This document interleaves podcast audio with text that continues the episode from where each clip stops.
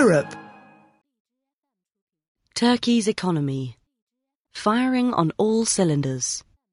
But for how long? These have been testing times for Emin Taha and his Turkish transport company. The war against the so-called Islamic State has reduced much of Mosul, Iraq's second city, and a big market for Turkish goods, to rubble. Trade with Iraqi Kurdistan ground to a halt when the federal government in Baghdad reacted furiously to an independence referendum in September. It deployed troops to the contested city of Kirkuk, seized the nearby oil fields and closed Kurdish airspace to international flights. Mr. Taha, whose company relies on trade with Iraq for the bulk of its revenues, refused to give up. We told our customers not to worry, to keep selling to Iraq, and that we would stand by them, he says. A 20 million lira, that's $5 million loan backed by Turkey's Credit Guarantee Fund, or KGF, helped the company regain its footing and complete work on a number of projects, including new warehouses in Iraq. Like Mr. Taha's business, Turkey's economy is doing surprisingly well. In the third quarter of 2017, GDP surged by 11.1% year on year, outperforming all major countries. This is partly because Turkey did so badly in the same period in 2016, when the economy shrank by 0.8% after a failed coup. But it owes more to a wave of easy credit that has washed over the country, helping thousands of companies cope with the effects of a sharp drop in tourism the imposition of emergency law, and a government crackdown that has cost 60,000 people their freedom.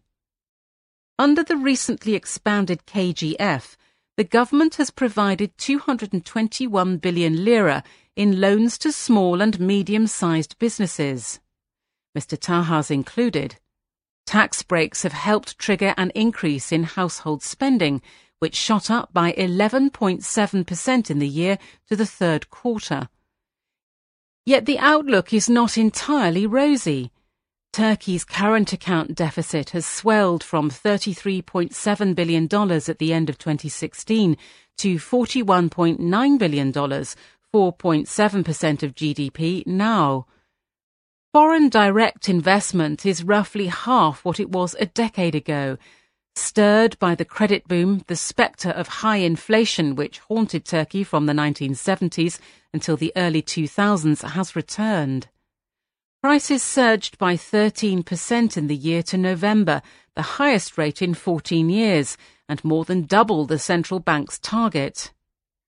Without fiscal and monetary restraint, a prolonged bout of double digit inflation may be in store, says William Jackson of Capital Economics, a London consultancy. Years of political turmoil, terror attacks, rows with allies, and most recently fears of American fines against Turkish banks suspected of violating sanctions against Iran have also taken their toll on the country's currency. The lira has lost about a tenth of its value against the dollar since the start of 2017 and nearly 40% since early 2015.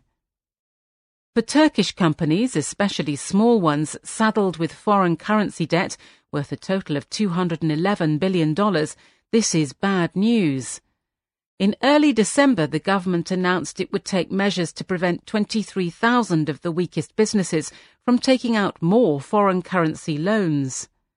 Scared stiff by Turkey's authoritarian and growth obsessed president, Recep Tayyip Erdogan, the country's central bank has done little to help preferring to make cosmetic adjustments to its Byzantine system of lending rates instead of the decisive increase needed to bring inflation under control. At its last meeting on December 14th, the bank raised its key rate from 12.25% to 12.75%, much less than markets expected. Investors reacted by dumping the lira, which immediately nosedived before recovering slightly. The bank is stuck between a rock and a hard place, says Murat Uçer, an economist. If they do nothing, they risk a market backlash, and if they move sharply, they face a political one, he says. Mr Erdogan may pile on even more pressure to keep rates low ahead of parliamentary and presidential elections in 2019. Either way, a slowdown this year looks inevitable. Turkey's banks lack the funding base needed for another mass injection of credit under the KGF, analysts say. Its companies have borrowed from abroad at a faster rate than any emerging market save China's. Global tightening will make it harder for them to keep doing so.